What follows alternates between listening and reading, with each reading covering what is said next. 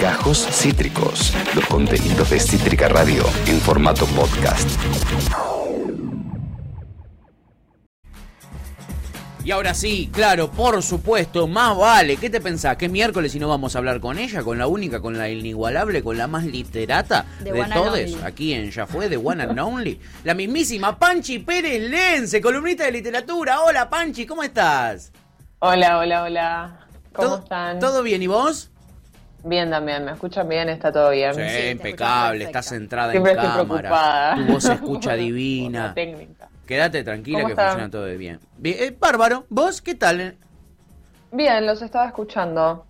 Bien. Estaba escuchando los mensajitos y todo eso. ¿Te gustó ahí o más o menos? ¿Mediocridad para abajo? No, sí. o- No, me gusta, me gusta el programa. A mí Twitch me avisa que el programa Tomá. está por salir. Ah, mira. ¿Cómo vas a desprestigiar Bien, hacia Juan es un Carlos problema Twitch? mío, entonces. sí, a vos no te Me avisa. Manda, me manda como que Cítrica empezó a transmitir en vivo, no me dice están tus amigos, pero sí me dice que empezó a transmitir en vivo. Clave, es esa. Bueno, con eso ya estamos, ¿tú o no? Bien, bueno, Bien. entonces yo, Solucionamos yo el tengo conflicto. que revisar mi, los, mis problemas. Sí, ¿eh? y las denuncias al aire, porque acabas de, Sí. de desprestigiar una empresa, nada, que hace mucho por la sociedad Sí, como sí, la Twitch. verdad que sí. La verdad, Es no, la historia de mi vida. no garpa eso, no garpa. Mi querida Panchi Pérez Lense, ¿qué nos traes para el día de hoy? Hoy vamos a estar hablando de Martín Coban, eh, Sí. que es recontra, es un escritor reconocido, eh, es docente, es crítico, eh, aparte siempre aparece eh, también en la escena pública. Hace poco tuvo un debate por la cifra de los 30.000 desaparecidos, por ejemplo, Sí. y articuló por qué hay que dejar de discutirlo. Eh, nada, es, la verdad es un... eh, no, no me gusta decir intelectual, pero le voy a decir intelectual. es un pensador eh, contemporáneo muy, la verdad que es muy interesante y tiene muchísimas entrevistas, muchísimos libros. Y hoy vamos a estar hablando en particular de dos.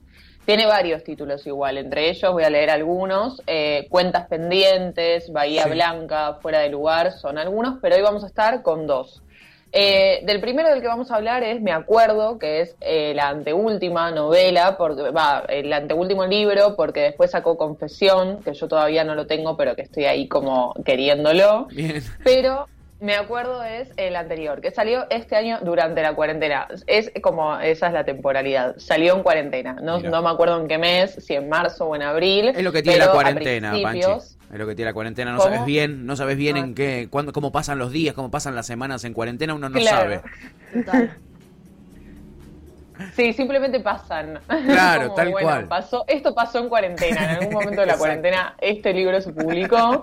Eh, y lo traigo a colación porque me parece que es muy, que viene un poco en línea con lo que hablábamos la otra vez sobre lo autobiográfico. eh, porque este es un libro que él cataloga como un listado de recuerdos. Sí. ¿Qué quiere decir esto?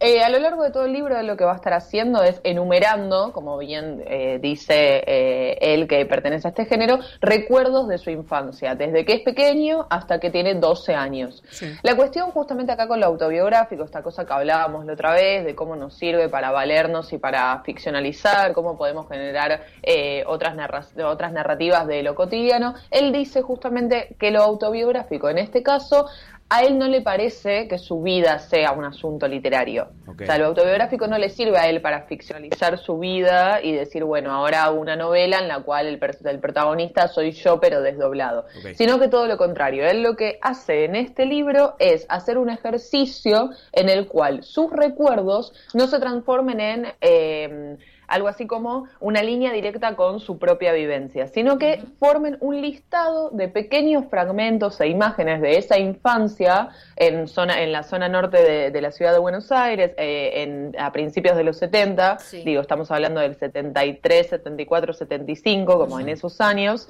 que sabemos eran años muy convulsionados para la historia argentina. Entonces, como este niño, que es Martín Coan, porque es su historia y son sus familiares y son sus amigos, pero a su vez son fragmentos. O sea, él lo que dice en varias entrevistas, eh, que recomiendo mucho, en particular dos, una que le hacen en página 12 y otra que le hacen en Infobae, Sí. es este ejercicio de la memoria sin caer justamente en la reconstrucción de su infancia, o sea, sin profundizar en su historia particular sería. Acá lo que que tenemos son postales, podríamos decir fragmentos, destellos de una infancia a mediados de los 70 de este niño que sabemos que es Martín y cómo nos vinculamos como lectores con eso.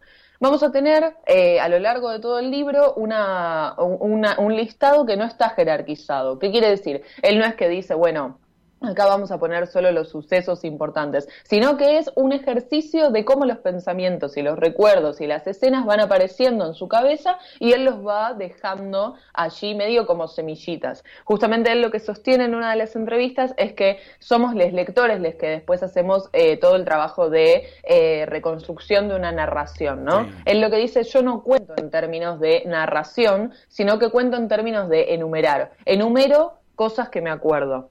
Y él hace en esa misma entrevista, eh, que es la de Infobae, justamente un juego con la palabra memoria y cómo en realidad todos estos recuerdos no forman parte de la memoria porque no están... Eh, desarticulados y narrados y condensados y bueno, acá vamos a tener una historia que tiene un principio, un eh, medio y un final, sino que son esto, como pequeñas cositas que le fueron sucediendo y que él se acuerda de su infancia.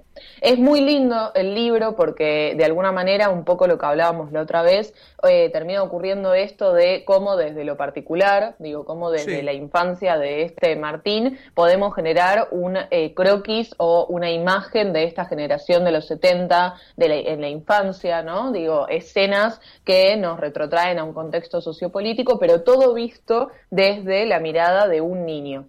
Mientras lo leía me hacía, me anoté, digo, eh, me hacía una pregunta respecto a cómo el relato de esta infancia por más de que implica justamente que estamos posicionados en un niño que tiene 9, 10, 11 años, sin embargo está pregnado todo el tiempo de cuestiones adultas. Digo, hay, hay como grandes tópicos dentro del libro, el fútbol, eh, la familia, las novias, como determinadas estructuras que van guiando la lectura, pero me, me, interesaba mucho pensar cómo toda la mirada que él tiene sobre el mundo está pregnada por este mundo adulto.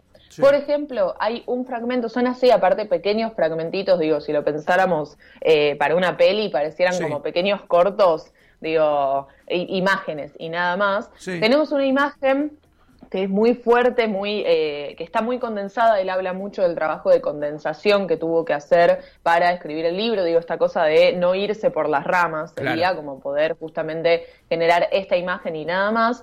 Él lo que dice es, una escena tenemos la tumba del abuelo, el padre llorando a su padre y él, niño, mirando toda esa escena y preguntándose qué tan bajo está enterrado el abuelo. Ah, mira. Digo, ¿qué, qué, tan profundo? Y ahí tenemos de vuelta, digo, me parece una pregunta espectacular primero, o sea, eh, un, un, extrañamiento con la situación, unirse de la situación, de estar ahí, tu papá está llorando a su papá, pero bueno, yo me pregunto qué tan profundo está enterrado, digo, algo de esta curiosidad propia de la infancia, ¿no? Y de la niñez, pero vinculada justamente con el duelo de su padre, con toda una situación que en nuestros códigos adultos ya está configurada. Digo, hay un determinado modo de moverse, un determinado modo de estar en un cementerio o frente a una tumba, que los niños siempre terminan como saliéndose de esa lógica. Siempre. Entonces, Claro, siempre. O sea, ahí siempre hay un giro o una pregunta o un cuestionamiento que nos termina generando esta cosa de la que hablábamos la otra vez con respecto a lo autobiográfico, que es ese extrañamiento con lo cotidiano. Digo, me parece muy interesante cómo, eh, en términos de, como lo veíamos la otra vez, que era cómo podemos generar una narrativa distinta de lo cotidiano, acá en realidad la narrativa distinta está generada por la infancia en sí misma. Digo, es el niño el que nos hace cuestionar. Entonces, pensaba un poco en esta cuestión de cómo esto, lo, lo adulto, ese mundo que siempre en la niñez es muy inacible, termina justamente generando, medio por, por decantación, eh, determinadas sensaciones o determinados modos eh, de vivenciar determinadas situaciones distintas en un niño, pero afectando, sin embargo. Claro. Hay otro de los tópicos dentro del, libro que es justamente la identidad judía de Martín. Ah. Martín va a un colegio judío, entonces narra muchas veces como situaciones dentro de, ese colegio, con eh, sus compañeros, con los deportes, qué relación tiene él con el deporte, pero lo más interesante acá, de vuelta a ese mundo adulto, eh, generando una, una, una manera de pensar en las niñas, tenemos Martín con sus compañeros del barrio, o sea, sus amiguitos del barrio, el Sí. que vive al lado, digo, los, los amigos se llaman Hernán de al lado, Hernán de la esquina, como Claro, son sus lo- vecinitos cómo también. él los iba, claro, cómo él los iba identificando y todo, digo, de vuelta, como la vida particular de él, esta cosa de eh, mi amiguito de, de al lado, mi amiguito de la otra cuadra, Sí. como en realidad nos habla de una manera de vivir en ese momento la infancia. Digo, Claro. nosotros quizás no podemos decir mi amiguito de la cuadra, Sí, sí, porque tuvimos una infancia completamente distinta. Él en una de las entrevistas dice de vuelta esto, ¿cómo? Dentro del libro hay marcas generacionales que seguramente a nuestros padres les resuenen de alguna u otra forma, pero a, a otra generación no. Entonces, como también este libro está todo el tiempo traccionando con las marcas propias de esas vivencias, digo, con los lectores que pertenezcan a este rango generacional y con los otros lectores, que seríamos nosotros, que estamos alejados o que siempre tuvimos una, una historia sobre esa, ese modo de vivir. Claro. Digo, mi, mi padre también salía a andar en bici, pero Claro, claro. yo no. Entonces, ¿qué pasa ahí? Esa distancia. Sí, sí, A él le parece muy, muy interesante también esto y en esta entrevista en Infobae, que realmente la recomiendo mucho porque es larga Sí. y va muy en profundidad con la novela, va con el libro y eh, logran justamente articular ideas. La, la- la entrevistadora le hace preguntas muy, muy, muy punzantes, entonces la recomiendo mucho. Él dice justamente esto. Entonces, lo que yo pensaba es esta cuestión de, ah, de la, de la identidad estábamos diciendo. Sí. Esta cosa de los amigos del barrio, en el momento en el que los amigos del barrio se dan cuenta que Martín es judío. Sí. O sea, hay un momento como de deslumbramiento en las niñas que nuestro amigo es judío. Y cómo todo lo que les enseñaron justamente resuena en el vínculo que tienen con él. Porque, por ejemplo, una abuela de una novia le dice no quiero que salgas con él. Como, o no, no quiero que digas que salís con él, algo de estas representaciones que había y que lamentablemente siguen circulando Sí, y están bastante sedimentadas en torno a la identidad judía. Total. Él ahí habla también mucho de esta cuestión de cómo esa, esa negación de su identidad le genera justamente un vínculo mucho más estrecho con esa identidad. Digo, si te dicen que eh, tu identidad religiosa está mal o te- segregan, por así decirlo, él acá no está hablando en esos términos, digo, también es muy, eh, tiene una manera de contar esas situaciones de, de una forma muy poco panfletaria. Digo, Claro. él narra nada más distintas situaciones. Un día un amigo le dice judío de mierda y Sí. digo, ¿qué pasa después con eso? Entonces, cómo como niño se tiene que relacionar al fin y al cabo con pensamientos y enseñanzas que le vienen de les padres o de la familia o de la escuela Sí. o de otros organismos. Ay, Pero me parecía, me parecía muy, muy interesante también Sí. como para pensar esto. Digo, él no está hablando de violencia, no es que se pone a, a escribir su infancia desde ese lado, sino No, pequeños claro. recuerdos. Digo, bueno, la primera vez que me dijeron Judío judío. Claro. Y eso estuvo mal, digo, y yo me sentí mal, o hubo como un reconocimiento, un reconocimiento ahí de que lo que yo soy está mal para Claro, los otros, ¿no? Claro, claro. Entonces, nada, es muy maravillosa la manera de narrar. Tiene también eh, un acercamiento, digo, él dice su primer acercamiento con las ceremonias de la muerte, que fueron cuando pasó el féretro de Perón. Sí. Entonces, digo, un niño mirando.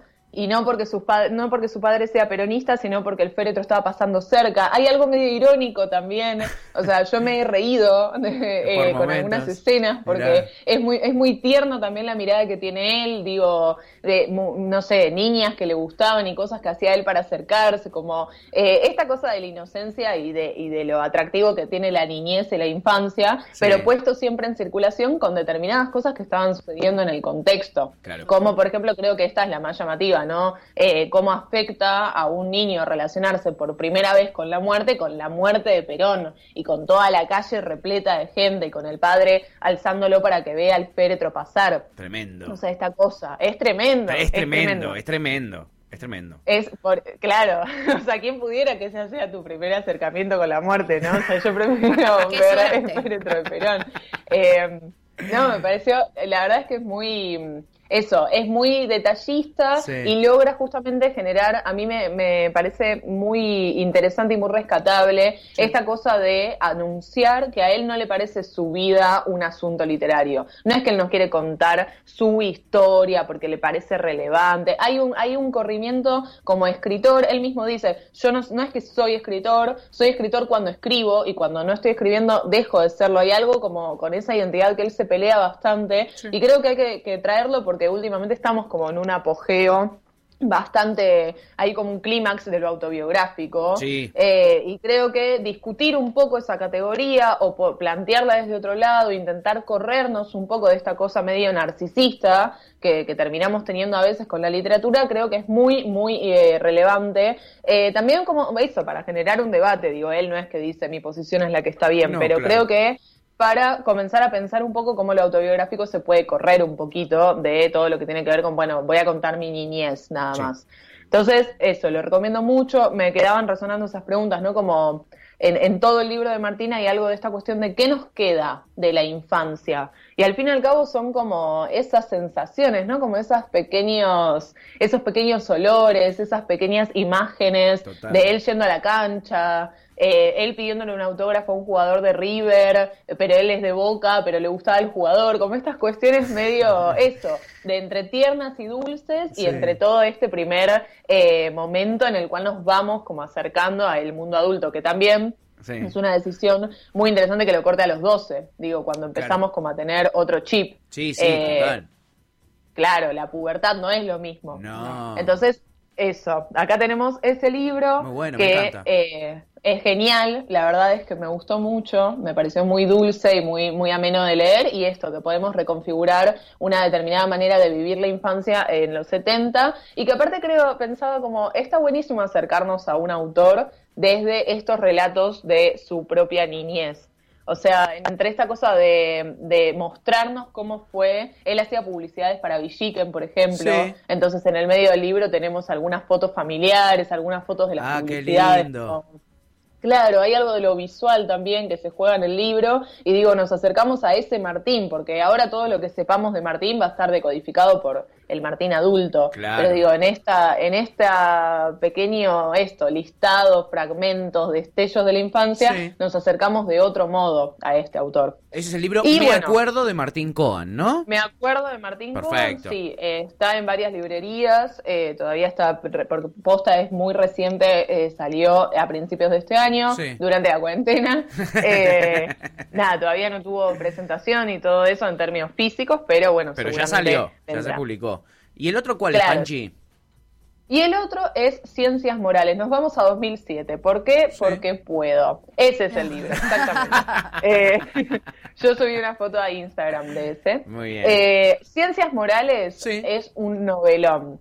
2007, eh, nada, se publica. La verdad, acá ya nos vamos a otro plano, estamos en lo narrativo ficcional, o sea, hay un personaje de ficción, una protagonista mujer, Bien. eh, nada que ver con nada de esto de que veníamos hablando de lo autobiográfico, Sí. pero lo traigo justamente como para develar un poco eh, cómo Martín tiene la pluma bastante, eh, bastante eh, ramificada, Claro, digo, puede escribir desde lo autobiográfico y Claro. puede escribir de repente una historia con una protagonista. En este caso tenemos una protagonista que es una preceptora en el Colegio Nacional de Buenos Aires en el año 82, que es el año de Malvinas. Sí. Tenemos la guerra de Malvinas, Tuki, colegio, secundario, adolescentes y una preceptora en la cual van, eh, que va haciendo cosas que son un poco extrañas, no voy a decir cuáles, y toda la narración eh, está justamente nucleada alrededor de la figura de ella. Bien. Es un libro espectacular, o sea, este también lo voy a recomendar desde lo, lo emocional porque me pareció espectacular las descripciones que tiene, los momentos, los clímax, el momento en el... Bueno, no voy a contar, pero ella es la protagonista. Se nota que te re gustó, eh, amiga. Sí. Se re nota que te encantó. Ahí está.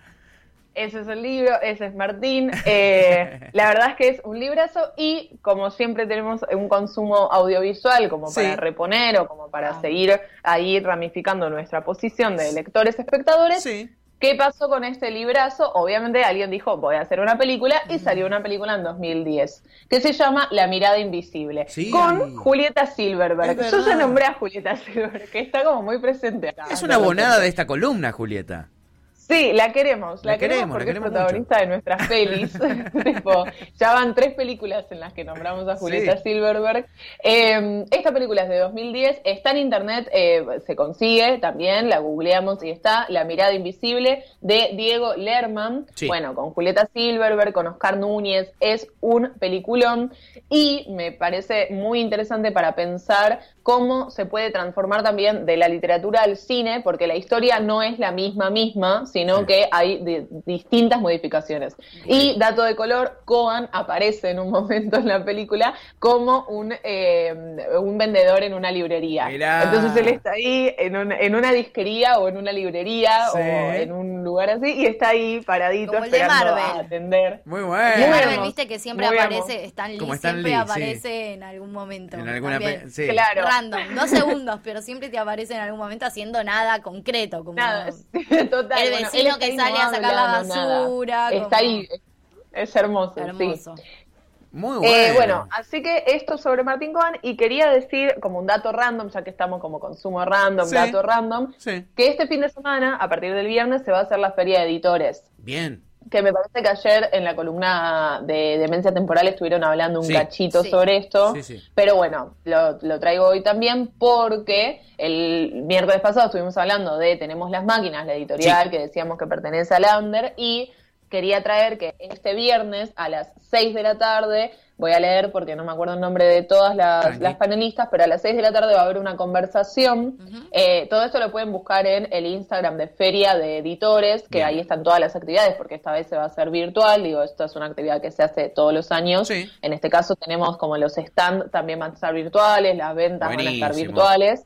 Y vamos a tener el 7, o sea, el viernes, este viernes a las 6 de la tarde, una conversación con Magali Echevarne, a quien ya queremos mucho, Sí. Olivia Gallo, Adriana Riva, Melina Dorfman y Soledad Urquia, que son autoras de Tenemos las máquinas y que van a estar conversando y leyendo cosas que escribieron nuevas y contestando preguntas, digo, se va a poder interactuar con ellas y después va a haber otro montón de actividades, pero quería justamente traer esta en puntual porque nada, tenemos a Magali Echevarne a quien le podemos Sí. hacer preguntas si leímos los mejores días y tenemos ganas.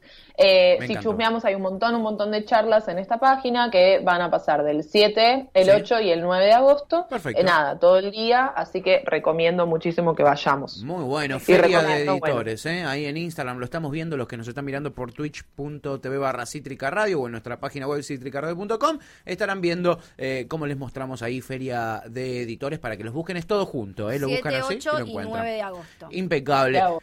Panchi, gran columna, ¿eh? gran, gran, gran Bueno, columna. Eh, hoy analizamos eh, Me acuerdo y Ciencias Morales de Martín Coan. eh, me encantaron, tengo muchas ganas de leer Me acuerdo, me, re, me repintó. Este, y, y también la peli de nuestra amada musa, eh, Julieta Sí, Silva. por favor. Sí, de nuestra columna. amada actriz. Una columna dedicada a ella vamos a hacer. tenemos que hacer una, una, una a ella de consumo random. La con- podemos con invitar. Y la podemos invitar porque La no, podemos invitar, recopada. total. Olvídate. Total, me encanta. A ver Muy- qué lee también ella. Es muy ¿eh? amiga de Julio Otero, así que ahí podemos rasquetear un, Bien. un WhatsApp. Me gusta, me gusta. Me gusta, me gusta. Panchi Pérez Lense, nuestra columnista de Bueno, literatura, rompiéndola toda. ¿eh? Amiguita, besote Sí. enorme. Nos vemos el miércoles. Panchi, te queremos, te gracias. queremos. Cuídense, Panchi. yo también a ustedes. Impresionante. Buen gran programa. dato, Gracias. gran dato el de Feria de Editores. Siempre me encantan. Esos consumos random me Están vuelven buenísimos. loca. ¿eh? Sí. Hoy analizamos los libros Me Acuerdo y Ciencias Morales de Martín Coan. Estuvieron buenísimos. El que más me dieron ganas de leer es Me Acuerdo. ¿eh? Estuvo, estuvo muy lindo todo el relato que hizo sobre las cosas que acontecen en el libro. Me encantaron. Muy bien. Acabas de escuchar Gajos Cítricos. Encontrá los contenidos de Cítrica Radio en formato podcast en Spotify, YouTube o en nuestra página web.